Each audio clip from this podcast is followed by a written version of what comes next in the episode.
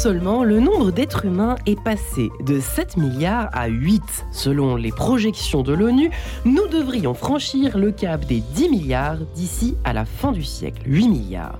Un jalon capital pour l'humanité, note la patronne du Fonds des Nations Unies pour la population, Nathalie Canem, pour ne pas la nommer, se réjouissant de l'augmentation de l'espérance de vie et de la baisse de la mortalité infantile et maternelle. Pendant que certains s'alarment d'un monde surpeuplé avec bien trop d'habitants et des ressources insuffisantes pour vivre. Alors voilà la question que nous allons tout simplement nous poser ce matin. 8 milliards d'êtres humains sur Terre, sommes-nous trop nombreux? Marie-Jean Cadescent, ça commence tout de suite. Et j'ai la joie pour en parler de recevoir deux invités de prestige ce matin. Je commence par le père Sylvain Gasser, si vous permettez. Bonjour père. Bonjour. Prêtre assomptionniste que vous êtes, éditeur, musicologue, vous travaillez depuis des années euh, chez Bayard, vous êtes euh, également régulièrement, vous collaborez régulièrement à la presse religieuse et musicale, et donc vous avez écrit votre ouvrage sur Job, Job, enfin Job, non, Job, Job et comme ça, ce sera mieux. Qu'est-ce qu'elle fait là, Montesquieu? Qu'est-ce qu'elle fait à Radio Notre-Dame? Aux éditions Bayard et Hervé Lebras. Bonjour monsieur, bonjour Hervé Lebras. Ça fait plaisir de vous recevoir. Vous qui êtes démographe, historien français, chercheur à l'Institut national d'études démographiques, l'INAD. Vous êtes enseignant à l'école des hautes études en sciences sociales, à l'EHES. Euh, je sais pas, comment est-ce qu'on dit déjà ce truc HESS. Hein, c'est toujours dur à dire, je trouve. Quand on est journaliste, on a toujours du mal à dire oui, les bah c'est HESS, École des hautes études en sciences sociales. C'est tellement plus C'est l'acronyme, oui, oui, je suis d'accord avec vous. et on mentionne votre dernier ouvrage parmi d'autres, Le grand enfumage, populisme et immigration dans sept pays européens aux éditions de l'Aube. Alors évidemment, le démographe que vous êtes pourra peut-être répondre comme ça, euh, d'un coup d'un seul, en une phrase, à cette question. Vous avez certainement votre avis à donner, Hervé Lebras. En tout cas, êtes-vous inquiet par ce chiffre déjà? 8 milliards d'êtres humains sur Terre, bientôt 10. Qu'est-ce que ça vous inspire? Qu'est-ce que ça vous Est-ce que ça vous inquiète autant que cela? Euh, Bon, d'une certaine manière, euh, par mon travail, euh, je n'ai pas à être inquiet ou pas inquiet. Donc, simplement, oui, c'est-à-dire, et surtout, qu'est-ce que ça signifie pour la suite? Et aussi, qu'est-ce que signifie l'inquiétude? Là, par contre, je peux peut-être donner des réponses. Qu'est-ce que ça signifie pour la suite? Il faut bien voir que, bien sûr, le chiffre est énorme, oui. mais il masque le fait qu'il y a un ralentissement de plus en plus important de la croissance démographique. Et si mais il n'y a pas de poids de mesure? Non, c'est que en France, la croissance démographique. Ah, bien sûr. Alors, quand on regarde à l'échelle du monde, on pourra en reparler. Il y a des très grosses différences. Mais euh, globalement, euh, la, croissance a été à son maximum il y a longtemps. C'est-à-dire, elle a été un peu supérieure à 2% par an pour l'ensemble de la population mondiale en 1970. Et maintenant, elle est au-dessous de 1%. Et si on prolonge, ce que, fait, ce que font d'ailleurs les Nations Unies, et puis un autre euh, organisme parallèle qui est l'IASA, euh, on arrive euh, à une croissance nulle. pour l'IASA, c'est vers 1900, avant, 1900, avant 2070, et puis pour les Nations Unies, c'est en 2085. Donc, arrivé en 2100 que vous avez cité, la population euh, aura commencé à diminuer. Et on peut penser même qu'elle n'atteindra pas les, les 10 milliards. Pourquoi en deux mots, pourquoi est-ce qu'elle diminuerait? Euh, elle diminuerait parce que le taux de croissance serait devenu inférieur à zéro. C'est tout bête.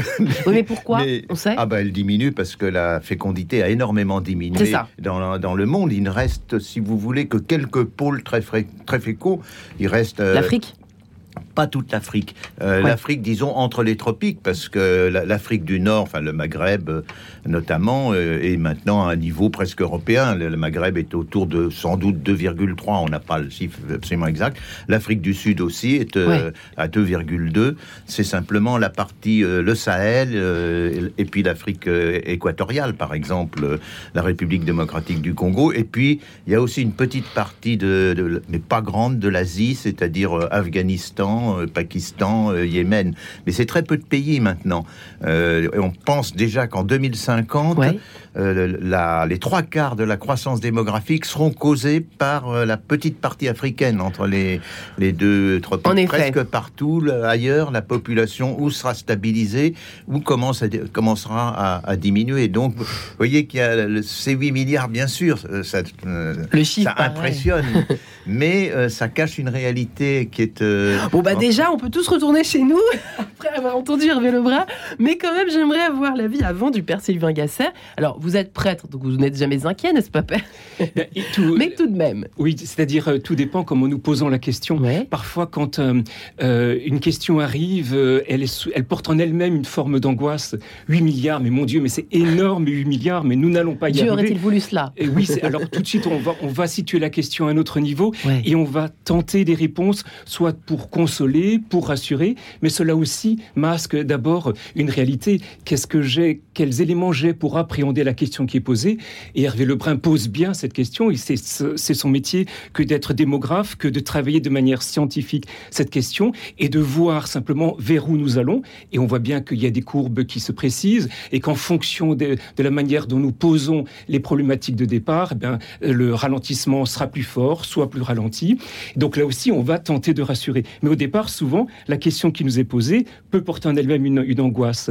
Et moi, mon rôle n'est pas d'accentuer cette peur. Elle nous, je, je, suis prêtre, je suis lecteur de la Bible, et je vais me situer à ce niveau-là pour voir finalement, mais en relisant les grands textes bibliques, qu'est-ce que nous dit la Bible? Vous vous multiplierez. Oui, alors il y a ce, on y reviendra, ce fameux, ce fameux verset de, du livre de la Genèse, croissez, multipliez-vous, euh, a été lui aussi soumis à beaucoup de commentaires, des commentaires qui ont parfois euh, nous ont conduits dans une impasse et parfois nous obligent à reconsidérer le texte en lui-même. Ouais. Alors une fois que le, nombre, la réflexion sur le, chiffre impressionnant euh, est bon est passé, on peut dire que le cap est passé, voilà. maintenant, les réflexions de fond, évidemment, s'impose à nous, messieurs, ça c'est évident. Euh, c'est parce que c'est un argument pour bien des choses. Alors la consommation, nous sommes trop nombreux, il faut arrêter de consommer, il faut, être, faut arrêter d'avoir des enfants. Euh, en fait, il y a énormément, ce qui est amusant, parce qui est intéressant, quand on vous entend, finalement, c'est pas si grave. Et pourtant, il y a une somme, une somme d'idées, peut-être même d'idéologies, je n'en sais rien. Je pose la question aujourd'hui, Hervé Lebras, euh, comme s'il fallait absolument éviter euh, qu'on soit trop nombreux, qu'il fallait éviter euh, euh, les conséquences du fait qu'on soit trop nombreux, etc. Qu'est-ce que vous répondez à tous ces journalistes à chaque fois qui vous demandent votre bah, avis là-dessus On revient sur la question de l'inquiétude. L'inquiétude est effectivement sur la question de la, consommation. Oui. Vous savez maintenant ce, slogan selon lequel on arrive au mois d'août, au mois de septembre et on a consommé tout ce qu'on devait consommer de façon durable. Mais là, la différence entre les pays sont énormes parce que euh, la consommation varie de 1 à 100 selon le pays que, que l'on considère. Et le, cas peut-être le plus frappant, c'est euh, le, cas des émissions de CO2. Euh, quand vous regardez les, puisque c'est elles qui sont au fond le résultat de la, de la consommation, et quand vous regardez les émissions de CO2 par pays, un pays, vous prenez un pays du Sahel comme le Niger, c'est à peu près 0,2 tonnes par habitant. Vous prenez un pays comme les États-Unis, c'est 15 tonnes par habitant. C'est délirant, les, et donc 75 fois plus. Autrement dit, pour la planète, un Américain de plus dépense euh, ou envoie autant de CO2 que 75 habitants du Niger euh, en plus. Donc c'est vraiment euh, la question des, fond, des ressources. C'est une question pour les pays riches. Ouais. Alors c'est une question de riches alors. C'est une question de riches parce que c'est pas du tout l'augmentation de la population du Sahel qui compromettra la planète. C'est plutôt eux qui seront compromis pour des tas de raisons. Mais vous allez vous faire brûler en sortant de ce studio, Hervé Lebrun, en disant des trucs pareils. Parce qu'au fond, d'une certaine manière, les, les, pays occidentaux, au fond, ont ont compris, et pas seulement les Occidentaux, euh, les Chinois et même les Indiens, c'est-à-dire que la fécondité, euh, ben, en Chine depuis longtemps maintenant, elle est au-dessous de ce qu'on appelle le remplacement. Euh, en Europe, dans tous les pays aussi, elle est au-dessous du remplacement. Aux États-Unis, elle baisse rapidement, elle est au-dessous du remplacement. Donc les pays riches sont en train, au fond, d'une certaine manière, de se modérer du point de vue de la croissance démographique. Ça posera une autre question qu'on abordera certainement, qui est celle des migrations.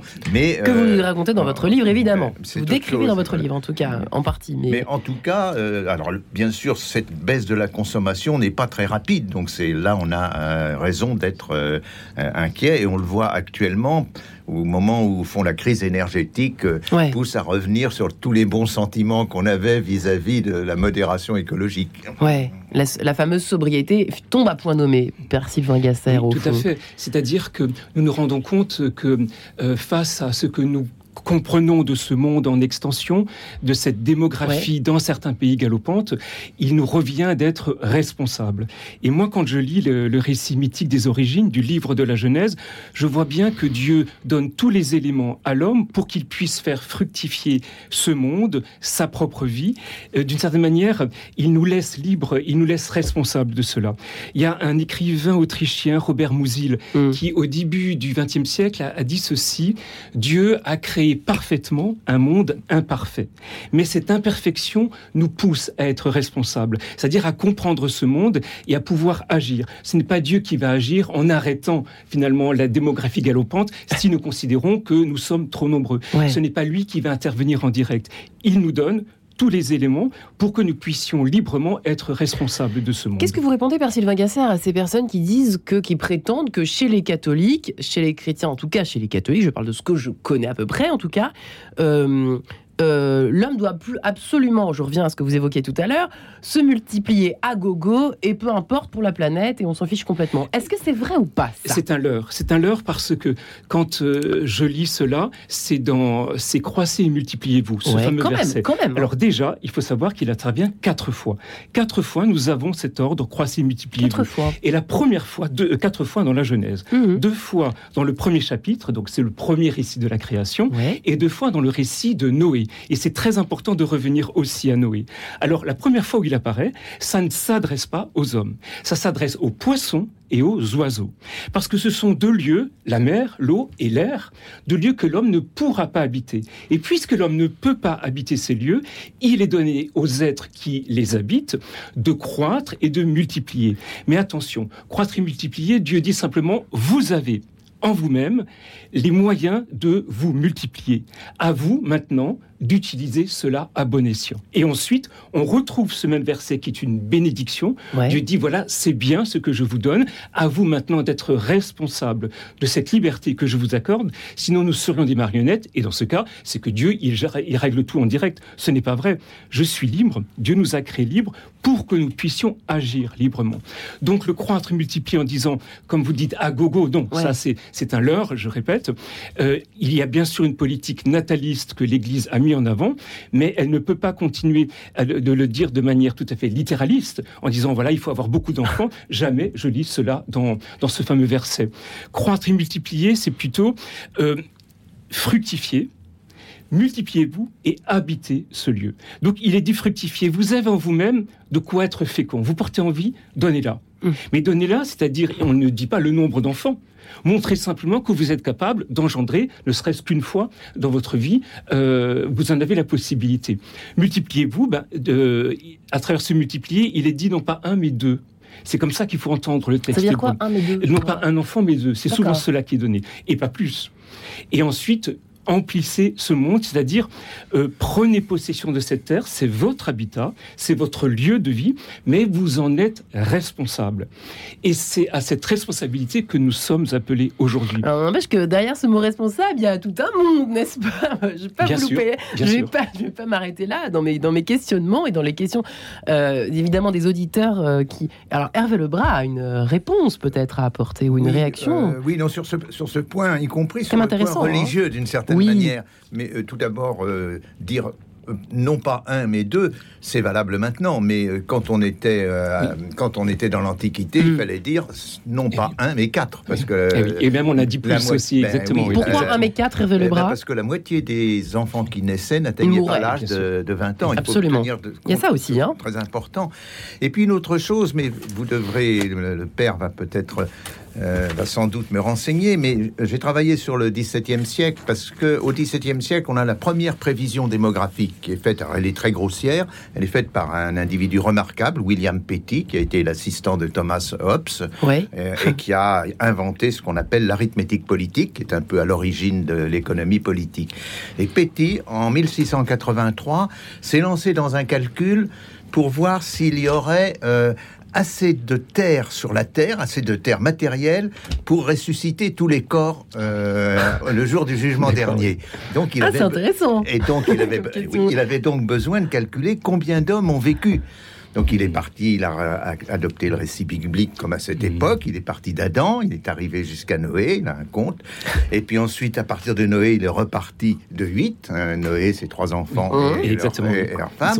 Et il est allé jusqu'à 1683. Et là, il fallait prolonger. Donc il avait remarqué à l'époque, mhm. il avait remarqué que la population mondiale doublait tous les 420 ans. Mais il fallait s'arrêter à un endroit, euh, puisque...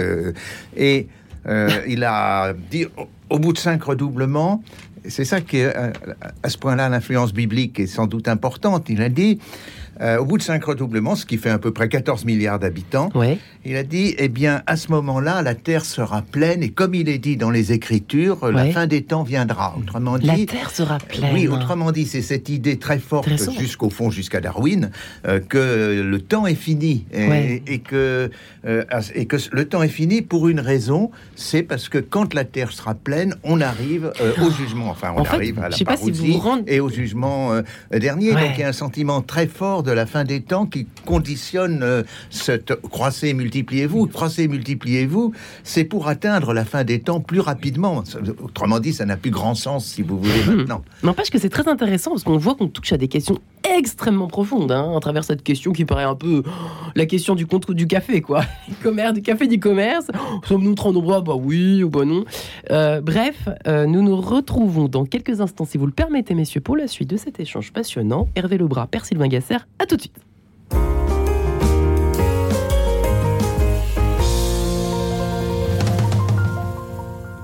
Radio Notre-Dame, j'y crois, je donne. Ce vendredi, notre radio don annuel débute. Vous pouvez d'ores et déjà contacter le standard au 0809 54 54 54 aujourd'hui de 7h à 10h ou faire votre don en ligne sur radionotre-dame.com. Merci. La magie de Noël s'invite aux apprentis d'Auteuil du 3 au 11 décembre. Venus de toute la France, exposants, artisans et créateurs investissent le 40 rue Jean de la Fontaine à Paris pour animer un marché de Noël unique et familial au cœur du 16e. Exposition de 38 crèches réalisées par les jeunes d'apprentis d'Auteuil. Contes de Noël, concerts, spectacles et cinéma, plein d'idées cadeaux, stands gourmands, les féeries d'Auteuil vous attendent. Programme sur apprenti-auteuil.org. Diapason, le magazine de la musique classique, vient de paraître. Au sommaire de Diapason en décembre, le Moyen Âge, 10 siècles de musique, Diapason d'or de l'année, 15 albums d'exception, Jean-Pierre Rampal, La flûte en majesté, les saisons de Haydn, un oratorio écolo. Sans oublier votre rubrique IFI et vos 130 critiques de disques. Diapason, c'est aussi un CD événement joint à votre magazine, Rosamund de Schubert, dans une interprétation légendaire. Avec Diapason, osez être classique. Tous les jours à 8h45, Radio Notre-Dame vous offre un bol d'oxygène. Les questions essentielles de notre vie abordées par un prêtre dans un langage franc et direct. Oxygène, tous les jours à 8h45 et 21h15. En quête de sens, Marie-Ange de Montesquieu.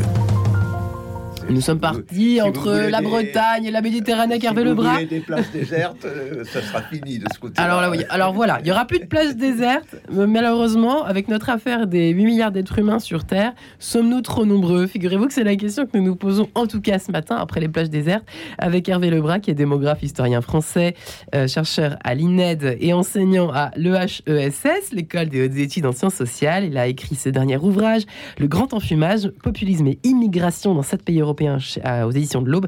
Et puis est avec nous également ce matin le père Sylvain Gasser, euh, prêtre assomptionniste chez Bayard depuis des années, qui est l'auteur de son côté de Job et comme ça chez Bayard. Cette fois, je l'ai dit sans faute. Euh, Hervé Lebras, père Sylvain Gasser. Alors c'est vrai que nous, nous l'évoquions juste avant de nous séparer il y a quelques instants.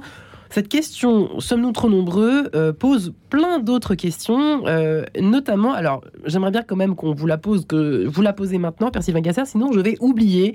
Et je pense que c'est quand même la question que se posent énormément d'auditeurs ce matin, qui tomberaient ou non par hasard sur notre émission. Euh, l'argument de ne pas avoir d'enfants, de ne pas vouloir en avoir, parce qu'il y a beaucoup de jeunes, là je me fais l'écho de la génération Z énormément, qui se posent la question d'avoir des enfants ou pas, euh, parce que nous serions trop nombreux, et ce n'est pas un cadeau côté consommation, côté dépenses énergétiques, côté euh, dépenses en tout genre. Qu'est-ce que vous répondez, vous, le prêtre que vous êtes? Alors, il faut déjà reconnaître que je prépare de très nombreux couples au mariage, et quand j'aborde la question de la constitution d'une famille, créer un foyer, Je me rends compte à peu près depuis une vingtaine d'années, mais aujourd'hui ça a pris un sens beaucoup plus fort. Le, la, la question devient brûlante et elle devient parfois angoissante.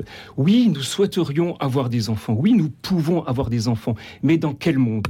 En qu'est-ce qu'on va leur donner comme monde?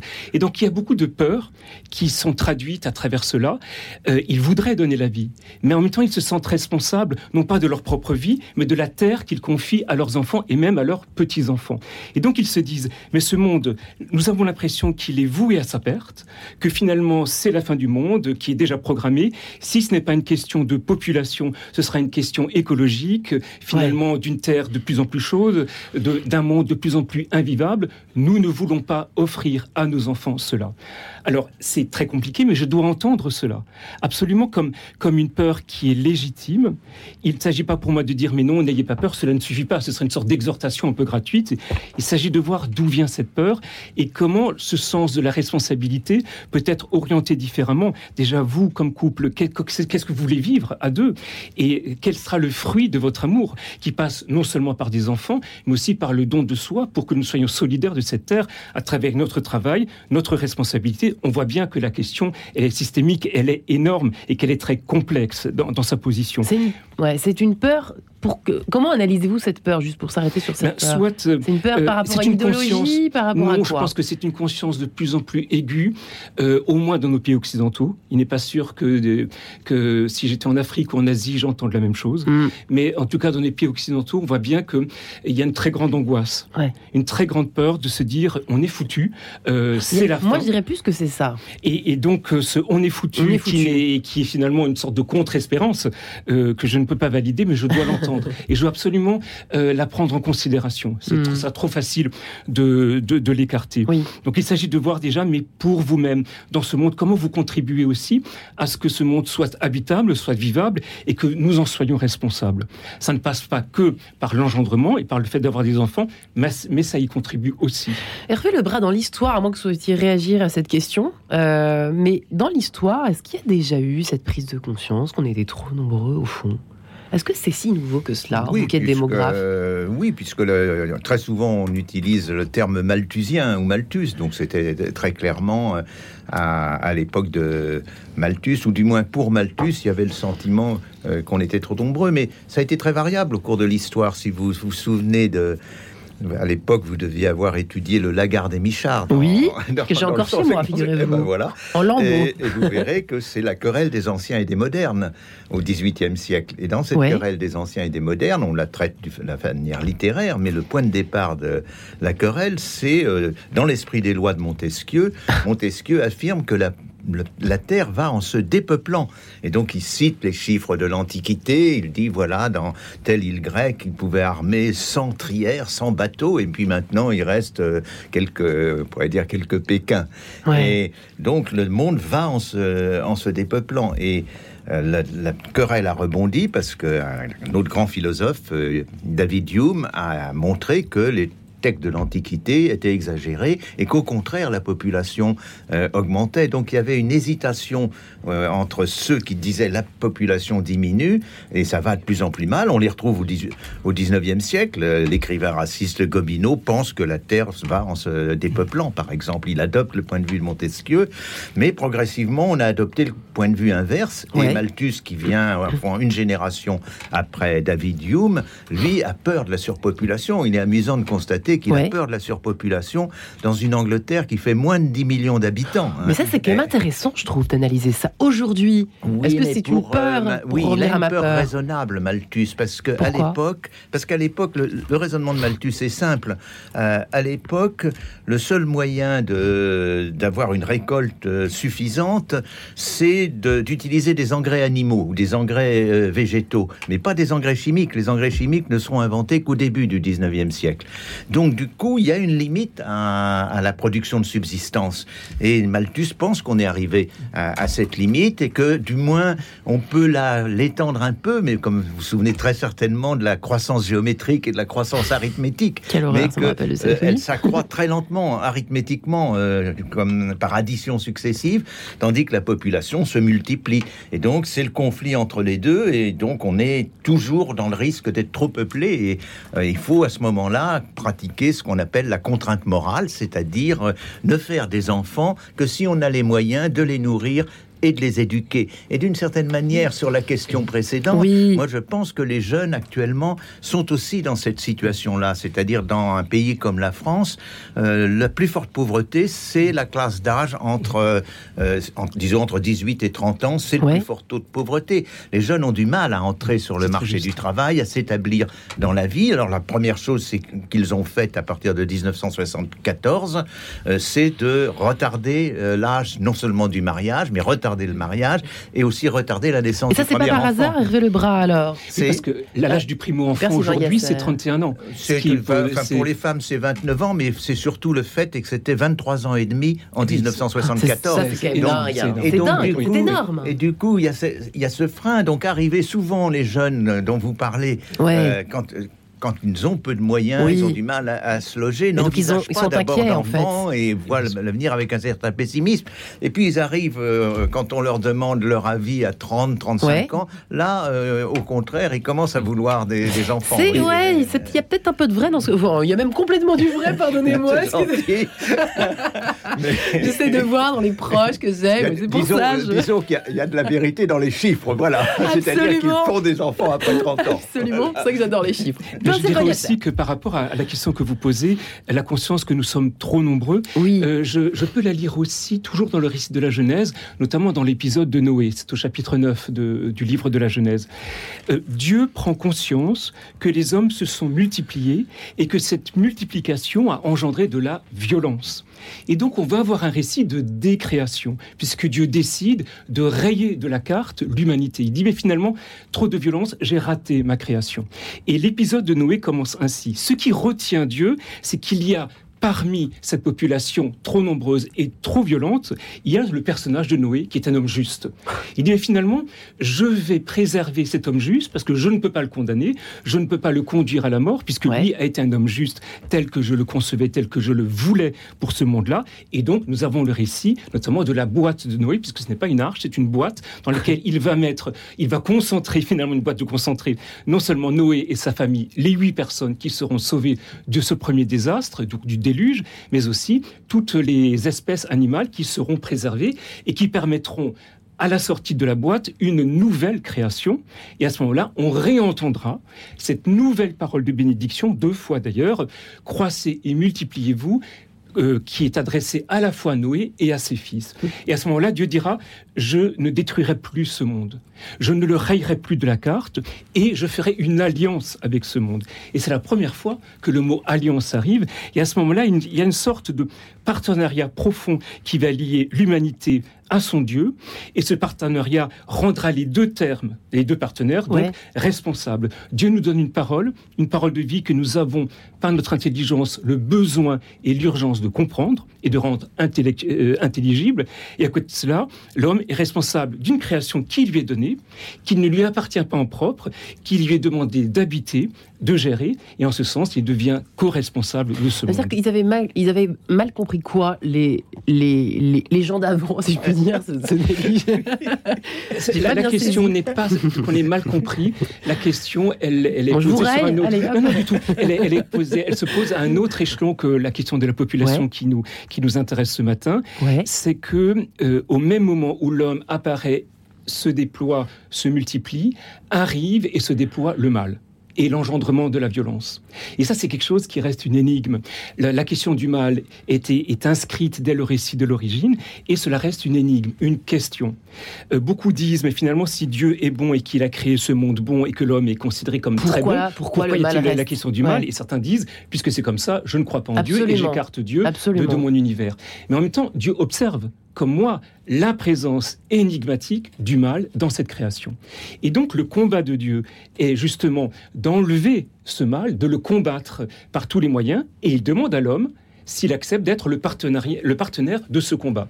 Et l'homme a la liberté de dire oui ou non.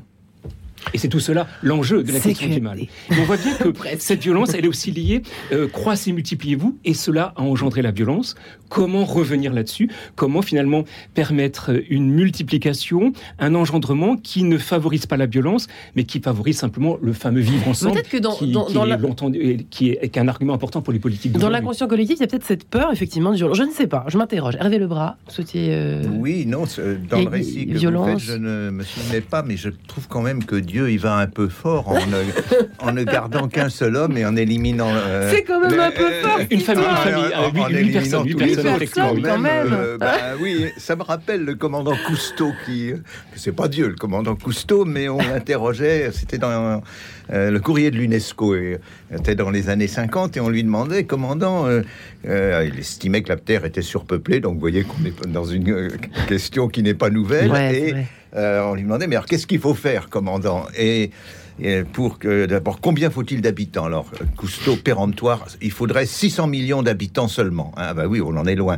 Donc on lui demande quand même, mais euh, on était déjà près de 2 millions et 2 milliards et demi. Il dit bah, commandant, comment fait-on pour atteindre les 600 millions? Oh, il dit il y a des tas de moyens possibles.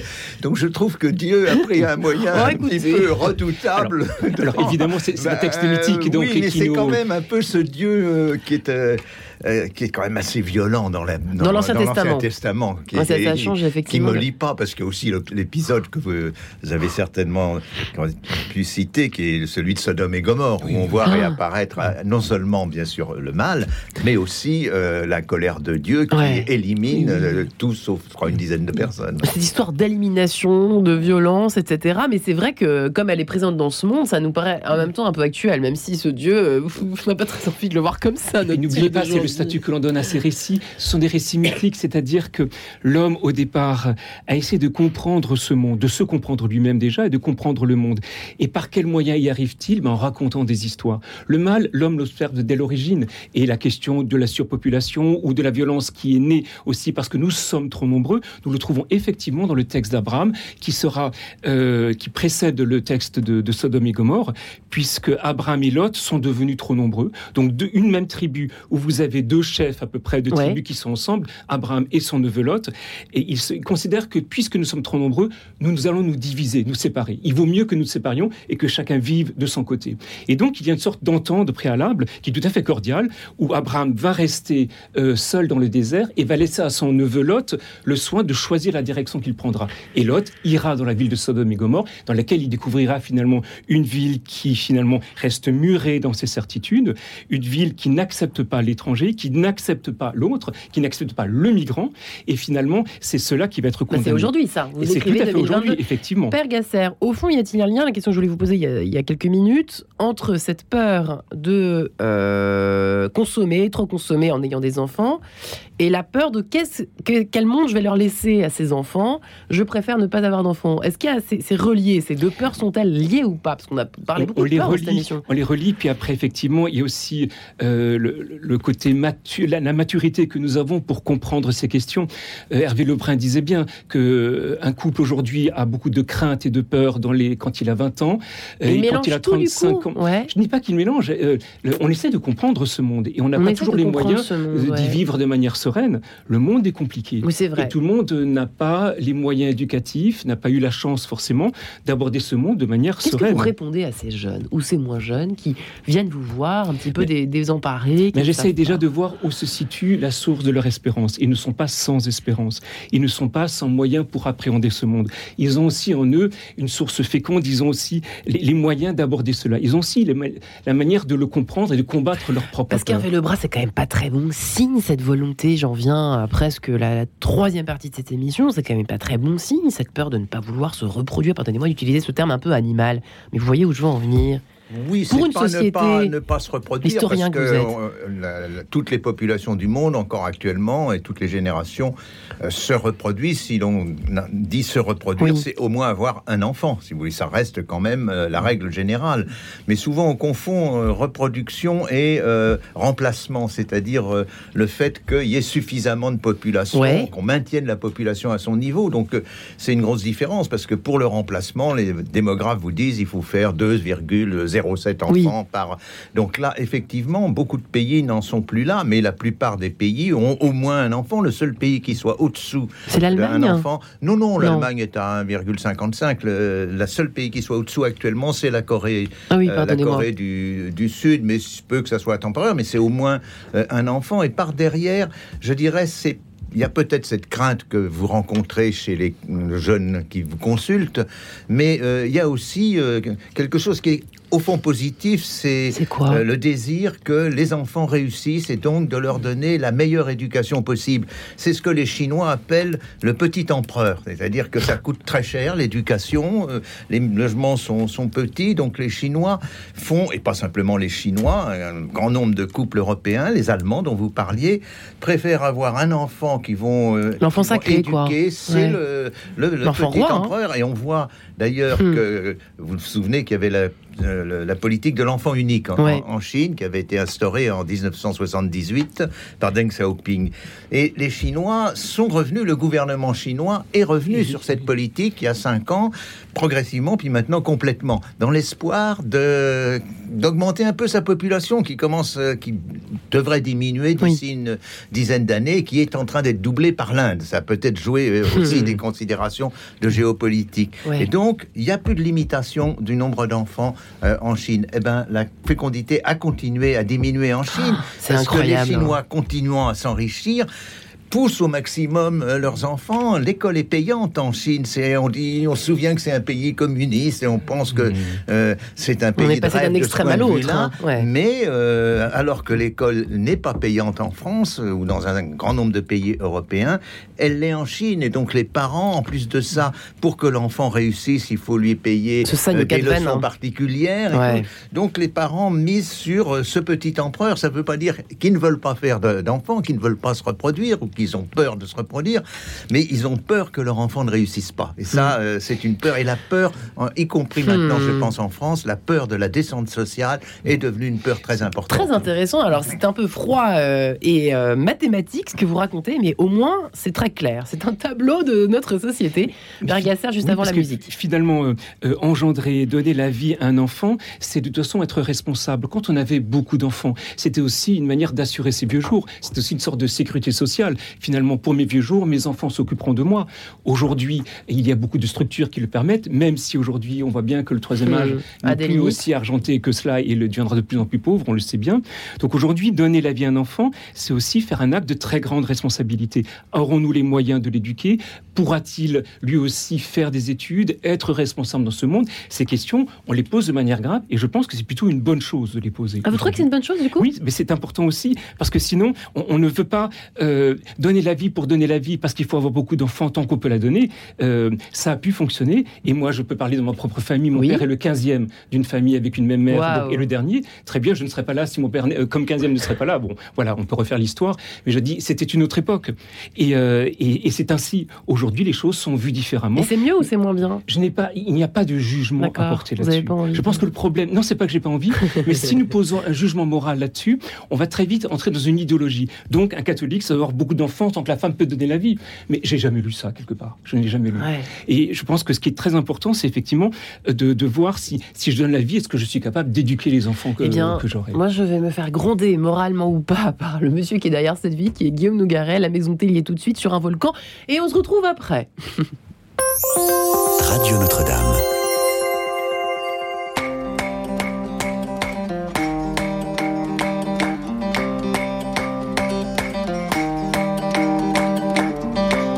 Danser, nous dansons souvent au bord du cratère sur un volcan. À quoi sert notre venue? Oh, danser, danser, tout est perdu.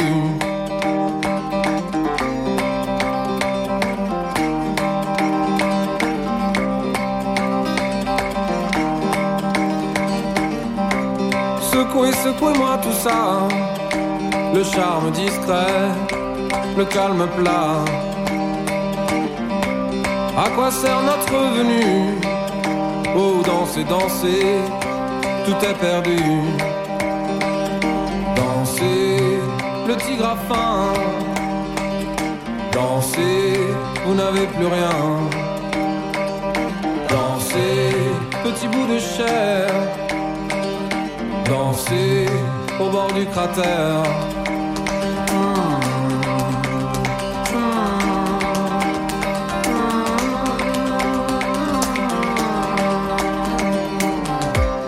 En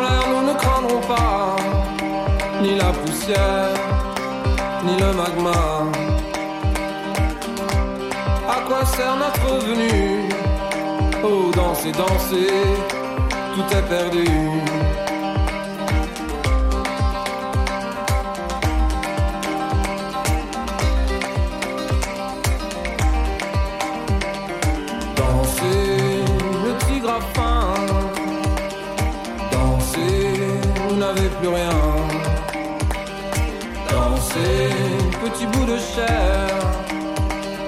Danser au bord du cratère.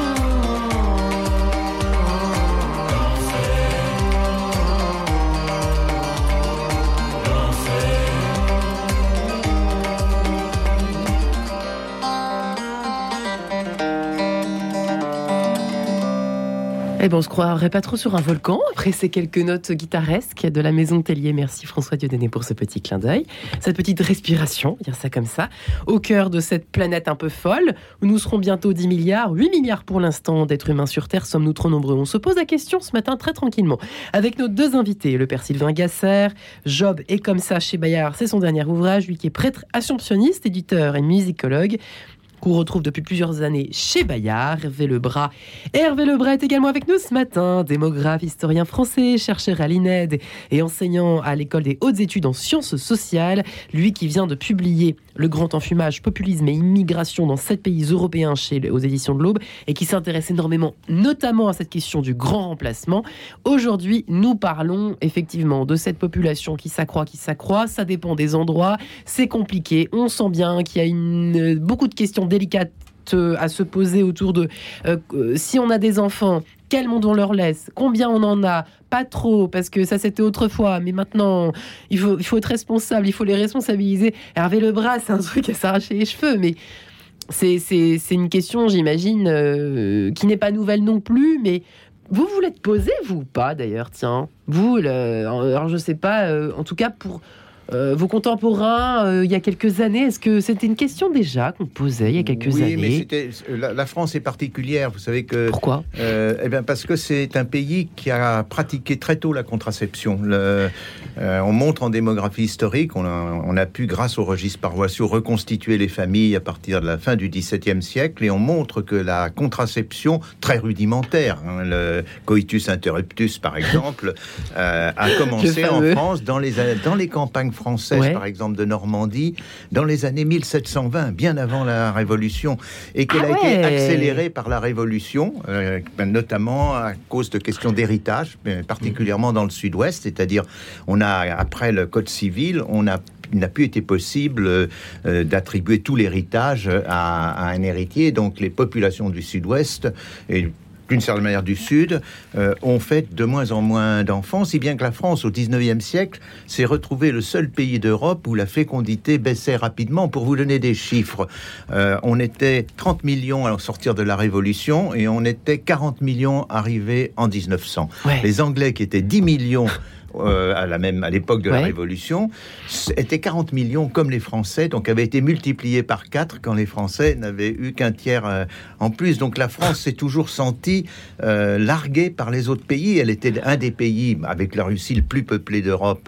au début du 19e, et elle s'est retrouvée un pays moyen arrivé au 20e siècle. Et donc il y a eu à ce moment-là des mouvements natalistes très importants, et surtout s'est développé dans les années 30 l'idée que l'enfant unique est une mauvaise chose. L'enfant unique s'ennuie. C'est un slogan euh, qui a été très popularisé.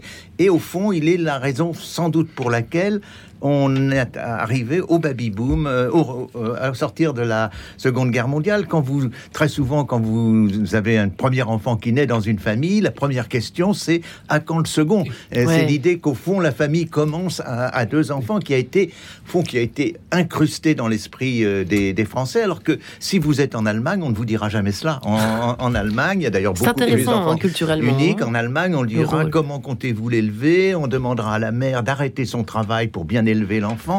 Tandis qu'en France, en France, on dira il faut, euh, c'est la doctrine Langevin-Vallon, et on dira en France, il faut que cet enfant soit rapidement socialisé avec des enfants de son âge, d'où crèche euh, maternelle. Donc on voit, il y a des chemins très différents selon les pays européens. Donc pour répondre à votre première question, j'ai fait comme tous les Français, si vous voulez. Je n'irai pas plus loin.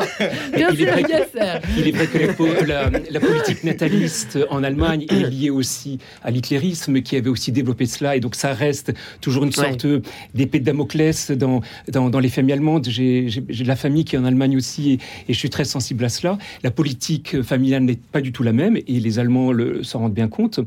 Et puis, euh, euh moi je le vois aussi, les couples qui me disent on ne veut pas d'enfants, mais qui après mûre réflexion disent mais dès que nous le pourrons, nous donnerons la vie. Alors je dis, bon, très bien, un enfant. Dès que nous le pourrons. Tout de suite, ils vont dire non pas un, mais deux.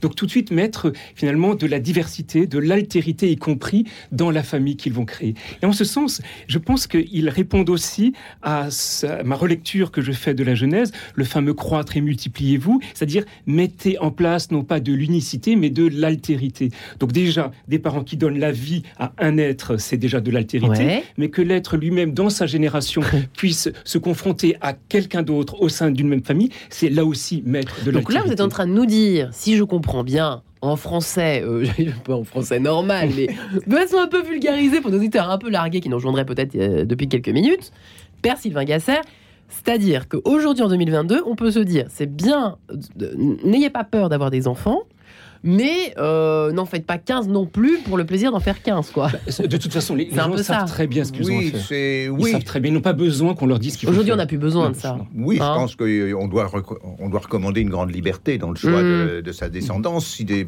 parents veulent avoir, euh, trouvent un grand plaisir à élever une famille nombreuse, qu'ils élèvent une famille nombreuse. On se trouve que, euh, au fond, comme on arrive en France, on est à 1,85 enfants par femme. Oui. Bon, il n'y a, pas de, a pas de quoi s'inquiéter énormément sur, euh, sur la suite. Sur la politique hitlérienne, elle est, elle est différente. le résultat de cette politique a été effectivement une petite augmentation de la natalité, mais, Hitler n'était pas pour la natalité. Hitler était pour le mariage rapide des Ariens, des Allemands. Hmm. Euh, et pour une raison qui est décrite dans Mein Kampf, qui est une raison terrible il dit si les jeunes, comme maintenant dans la Mein Kampf, se marient tard, avant de se marier, ils fréquentent des prostituées juives et ils attrapent des maladies vénériennes. c'est l'argument de. Mm. Non, il faut bien voir que c'est un, un monde différent parce que euh, ce que Hitler euh, craignait le plus, c'était pas du tout la France ni l'Europe occidentale, c'était la fécondité débordante des Russes. Il savait bien que mm. ça ne suffirait pas de relever la natalité en Allemagne euh, et donc il fallait, je ne veux pas dire qu'il est fait comme Dieu, mm. il est voulu faire comme Dieu avec euh, le déluge, mais il fallait éliminer les Russes. Et il y avait des plans pour les empêcher, pour séparer les hommes des femmes, de façon à ce que les Russes ne fassent plus d'enfants. Mais quand même, j'aime bien terminer par cette question. Je sais que ça ne va pas vous plaire, Père Sylvain mais c'est le symptôme de quoi cette... Moi, j'aime bien essayer de comprendre les choses. Euh, cette réflexion, au fond, sommes-nous trop nombreux? C'est le symptôme de quoi De se s'interroger là-dessus? C'est une vous l'avez dit, ce sont des peurs, ce sont. Mais ça veut dire quoi de notre société Je pense que c'est peut-être aussi le sens aigu d'une plus grande responsabilité. On se sent responsable non seulement de sa propre vie, mais de la vie des autres, de la vie de ma société, et aujourd'hui de la vie même de la planète. Et ça, ça, c'est plutôt le bon côté. Il je pense que c'est un très bon côté parce qu'on se rend compte que tout est lié. Et euh, finalement, Benoît XVI, dans Caritas et in Veritate, va dire il, il nous faut prêter attention à une procréation responsable. Ah, il a dit ça. il a hein. dit à ça, je, le cite clairement. Et cette procréation responsable, elle doit tenir compte de, du monde que nous voulons offrir à nos enfants, de la vie que nous allons pouvoir leur offrir, et en fonction de nos moyens, en fonction de notre propre histoire. Mon histoire n'est pas la vôtre, n'est pas celle des autres. Eh bien, nous allons essayer de trouver une réponse. Et, et je pense que, que je pourrais dire que cette attention, ou peut-être ce qu'on avait dit en début d'émission, cette peur de la surpopulation, euh, est aussi une bonne chose parce que nous savons que ce monde, nous en avons la responsabilité. Et nous sommes responsables de ce que ce monde deviendra. Et je pense que cela passe aussi par ce type de questions. Alors, je le répète, cette question, je l'entends très fortement dans notre monde occidental. Je, vis avec des frères africains et asiatiques dans ma communauté. La question n'est pas appréhendée de la même manière, ah mais elle viendra elle viendra parce que euh, l'Afrique, ce n'est pas un continent unifié, on l'avait dit tout au départ. Les pays du Sahel n'ont pas la même manière de voir les choses que les pays équatoriaux, et je ne parle même pas de l'Afrique du Sud, ou même des pays du Maghreb, c'est encore une autre réalité. On voit même que dans ces continents, qu'on a un peu tendance à mettre sous une, hmm. dans, un, dans un même, dans, euh, de le voir d'une certaine unité, c'est beaucoup plus contrasté que cela. Donc il nous faut aussi voir toute la diversité que représentent nos analyses que nous faisons. Parce que c'est vrai que on, on imagine certains catholiques qui se dirait ce matin, euh, euh, il faut certains qui se disent euh, c'est le bon vouloir de Dieu, il faut laisser faire les choses, et les autres qui vous disent on est en 2022, il y a des moyens, la contraception existe. Je suis en train de dériver un peu, mais on est quand même dans notre sujet, hein, Hervé Lebras, je suis désolé. non, non, ce que vous avez recommandé, ou ce que Benoît XVI a, recommandé, c'est exactement ce que recommande Malthus sous le titre de contrainte morale, c'est-à-dire d'avoir des enfants. Votre contrainte morale évoquée tout à l'heure, c'est ça? Absolument, c'est pas, ça ne veut pas dire ne pas en faire tant ou mais ça veut dire n'en faire que si on est capable de bien les élever. Donc là, de ce point de vue-là, c'est un peu visionnaire. Puisque je suis face d'un homme d'église, il y a un, aspect qui est, euh, alors peut-être pas dans la Bible, mais mhm. qui est plutôt dans l'attitude de l'église à partir des, premiers siècles, qui est de dire, c'est très particulier comme religion, de dire euh, le meilleur état, c'est celui de clerc, c'est-à-dire celui qui n'a pas d'enfant. Et si vous ne pouvez pas vraiment dompter euh, vos instincts, euh, on mhm. se dire érotiques, alors à ce moment-là, vous vous mariez. Vous devez faire une, une, famille. Vous surtout pas rester non plus célibataire. Donc quelque part, l'Église des premiers, dès les premiers temps et ensuite au Moyen Âge, a été très réservée sur les questions de fécondité. C'est un pis-aller la fécondité. Est-ce que vous oui, partagez alors, cette analyse Il y a quelque chose de tout à fait paradoxal, puisque dans, dans la religion juive, les deux sources principale de la, de la bénédiction divine, c'est d'une part d'avoir des enfants, d'autre part d'avoir de l'argent. Nous recevons cela de Dieu. Donc les Juifs n'ont aucun problème par rapport aux enfants et à l'argent, parce que je le reçois de Dieu et cela crée en moi des responsabilités. Tandis que chez nous. Et, donc, c'est très étonnant de voir que Paul, qui était juif, faut pas l'oublier, va mettre en avant plutôt le célibat. Alors, pourquoi il le met en avant? D'abord, euh, c'est pas ce qui a eu lieu dans l'Église, évidemment, mais il mettra en avant le célibat parce qu'il le met tout de suite par rapport à la fin des temps. En fait, la fin du monde va arriver. Donc, ne vous encombrez pas de vous marier, de prendre des responsabilités, pour, parce que tout cela sera caduque au moment de la récapitulation finale, au moment de, donc, il y a un paradoxe. la fin des temps. Il y, a, il y a un paradoxe. Et de fait, à un moment donné, il prendra bien conscience que ce temps-là est en train de tarder et que finalement, il va dire mais revenons euh, à, nos, à nos occupations. Et par contre, il dira, il mettra en place cette notion de euh, que l'homme doit avoir des enfants avec une seule femme, que le mariage devient sacré. Et, ça, ce sera une des grandes dominantes finalement de l'Église. L'Église mettra très tôt en place euh, le, cette théologie du mariage et cette spiritualité du mariage, et elle tiendra compte aussi pour cela que l'enfant soit pleinement respecté. Et un appel à avoir confiance quand même dans la vie, dans l'avenir. Évidemment. Ce que nous apprend Paul, évidemment, et les autres. Eh bien, je vous remercie infiniment, Père Sylvain Gasser et Hervé Lebras. Euh, vos ouvrages, je le rappelle, Le Grand Enfumage Populisme et Immigration dans sept pays européens aux éditions de l'Aube pour Hervé Lebras, le Père Sylvain Gasser. Job Job est comme ça chez Bayard. Merci vous deux. Merci, Merci. chers invités. Retrouvez le podcast de cette émission sur le www.radionotre-dame.com. Eh bien, je remercie. Le papa d'Hervé Lebras était professeur de droit canonique, je viens de l'apprendre. Et c'est lui qui a rédigé l'article mariage du dictionnaire. Ah bah écoutez, et voilà qui est clair, merci. Notez en tout cas Hervé Lebras. Merci infiniment Guillaume Nogaret pour avoir euh, réalisé cette émission ainsi qu'à Emmanuel Scardel pour l'avoir préparé.